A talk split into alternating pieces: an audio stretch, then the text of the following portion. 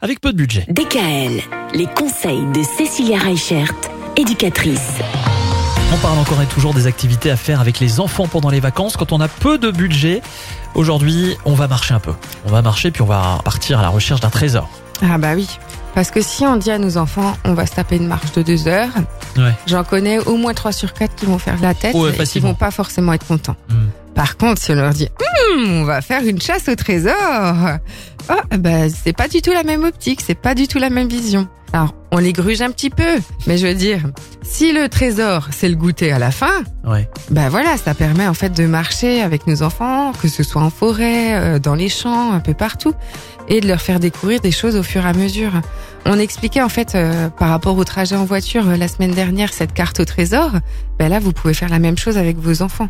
Vous leur préparez une petite feuille, vous leur mettez, ben voilà, ils doivent trouver, euh, je sais pas, une feuille d'érable, ils doivent trouver un caillou noir, ils doivent trouver une empreinte d'animal. Et ben du coup, bah, ça rend tout de suite la balade plus intéressante et eux, ils vont aussi pouvoir développer leur sens plus facilement vu qu'ils vont être dans cette recherche et dans cette envie de quête et surtout trouver le trésor. Bah oui.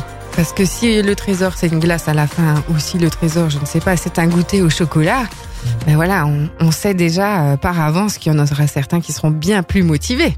Non mais c'est vrai que ça peut être intéressant, ne serait-ce que pour leur apprendre la nature, pour leur apprendre les, les arbres par exemple, ce qu'est un chêne, ce qu'est un hêtre, pourquoi pas. J'aime bien l'idée de la chasse au trésor. Il y a une étude récente hein, qui a été faite hein, sur les enfants. En fait, euh, 8 enfants sur 10 connaissent pratiquement tous les logos des marques publicitaires. Mais quand on leur montre euh, les feuilles des arbres, ils sont incapables de nous dire euh, quel arbre c'est quoi. Ouais, il y a sans doute quelque chose à faire à ce niveau-là.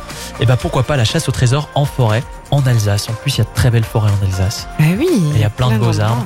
Ouais, plein de choses à découvrir avec les enfants cet été. Demain, on va parler des activités qui peuvent être organisées par les villes ou les villages dans lesquels vous êtes, des activités pour les enfants, bien sûr. DKL, retrouvez l'ensemble des conseils de DKL sur notre site internet et l'ensemble des plateformes.